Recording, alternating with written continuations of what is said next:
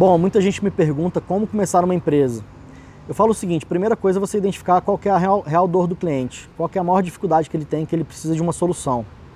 Né? E eu não estou falando daquela dorzinha que ele tem, que, que é pegar fogo no pelinho ali não. Você tem que pensar na dor que está pegando fogo no cabelo do cara, que você precisa que aquilo seja apagado com urgência. Então, é, é, seja lá qual for a dor, mas tente identificar qual que é essa necessidade dele. E aí você consegue gerar uma demanda, você consegue criar um produto, um serviço para poder resolver aquele problema dele. Então, é, a empresa não tem como existir se, se não tiver clientes com problemas para você resolver. Então, tente identificar isso.